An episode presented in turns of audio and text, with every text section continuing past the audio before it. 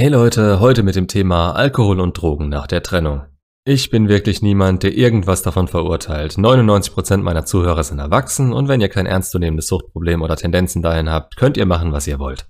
Mies wird das aber, wenn ihr gerade eine schlimme Trennung hinter euch habt und denkt, dass es euch damit besser gehen würde. Jetzt ist eigentlich zum ersten Mal seit langer Zeit für euch genug Motivation und Kraft da, durch das Loch, das sie in euch gerissen hat, um wirkliche Veränderung herbeiführen zu können und zu dem zu werden, der ihr immer sein wolltet. Es ist vollkommen an euch, womit ihr dieses Loch stopft, aber es kann sehr schnell sein, dass ihr fast fanatisch jede freie Minute in diesem Zustand sein wollt, wenn ihr euch damit besser fühlt. Dass das auch andere Aktionen tun können, zum Beispiel indem ihr pumpen geht oder mit Freunden redet, kommt euch dann gar nicht mehr in den Sinn. Ihr seid gerade so gepolt, euch an einem Strohhalm festzuklammern, wenn ihr einen zum Greifen bekommt. Und alles, was euch gerade aktiv hilft, ist für euch in dem Moment in Ordnung. Bei meinen Recherchen teilweise, was man denn jetzt tun kann in meiner Situation, habe ich vor allem in Amerika auch immer wieder von Love Spells, also Liebeszaubern gelesen. Und ich habe selbst in meinem Zustand nicht glauben können, dass irgendjemand diese Scheiße glaubt oder dafür Geld ausgibt. Aber gut, waren Amis, die denken vielleicht einfach anders. Allein, dass jemand sowas glauben kann, zeigt aber doch, wie verzweifelt ein Mensch in der Situation werden kann. Und Alkohol und Drogen haben nur zwei Zwecke. Entweder sie verstärken Emotionen, was der Grund ist, weshalb man der Ex nachts um drei besoffen Sprachnachrichten schickt oder richtig heftige Aktionen bringt, oder sie unterdrücken Emotionen, schieben eure Gefühle zeitlich weiter nach hinten. Und wenn ihr aus diesem Zustand wieder rauskommt, treffen sie euch nur umso härter. Also generell gesehen ist das keine gute Idee.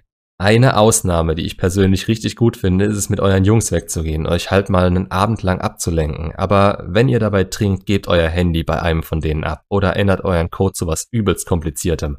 Mit der Aktion, sie in dem Zustand zu kontaktieren, zeigt ihr der Ex nur, dass ihr nicht mit der Situation klarkommt und ein weinerlicher Waschlappen seid. Ihr könnt dadurch nur noch mehr Anziehung verlieren. Von Leuten, die im Suff sauer werden und ihre komplette Sippschaft einmal kreuz und quer durchbeleidigen, mal ganz zu schweigen. Da zieht wieder mein Spruch, verhaltet euch erwachsen. Sie möchte euch nicht mehr als Partner auf Augenhöhe, dann wollt ihr sie gar nicht mehr in eurem Leben, denn was drunter tut euch nur weh.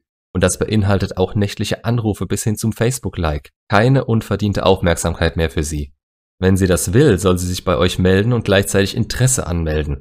Aber wieder zurück zum Thema. Die andere Richtung, das Betäuben der Gefühle. Ihr kommt dadurch nicht weiter. Ihr vegetiert emotional und körperlich an Ort und Stelle vor euch hin, ohne die Möglichkeit darauf, schnell wieder die Kontrolle über euer Leben übernehmen zu können. Also das exakte Gegenteil davon, wofür die Kontaktsperre eigentlich gedacht ist, für die ich stehen kann. Keine Kontaktaufnahme zu eurer Ex, die von euch ausgeht. Was für einen Grund sollte sie haben, euch so wiederhaben zu wollen? Am besten noch mit einem zusätzlichen Suchtproblem, weil euch das in eurer miesen Zeit Bestätigung gegeben hat, statt was Sinnvollem.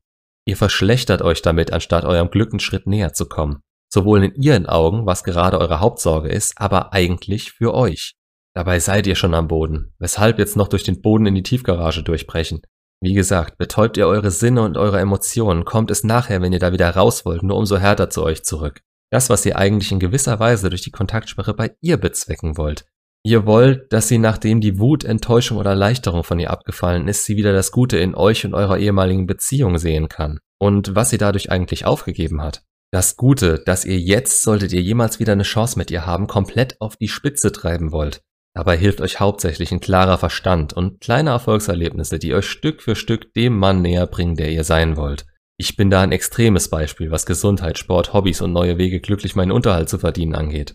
Ich meine, ich futter morgens eine Handvoll Vitaminpillen, hab meinen genauen Ernährungsplan, trainiere sechsmal die Woche, hab angefangen Klavier zu spielen und zu meditieren, einen neuen Job angenommen und versuche nebenher noch mit YouTube und zwei anderen Online-Sachen mir nebenher ein Standbein aufzubauen.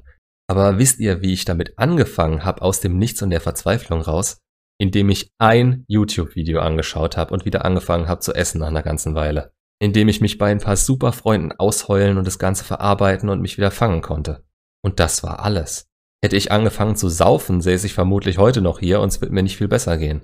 Die Freunde, die mir das geraten haben und dachten, sie tun mir damit einen Gefallen, habe ich direkt aussortiert. Solche Deppen brauche ich nicht. Die Trennung ist scheiße gelaufen, aber was mein Leben jetzt angeht, ist es das Beste, was mir passieren konnte. Wenn ihr noch Fragen oder Anmerkungen habt, gerne in die Kommentare damit. Macht's gut und bis zum nächsten Video.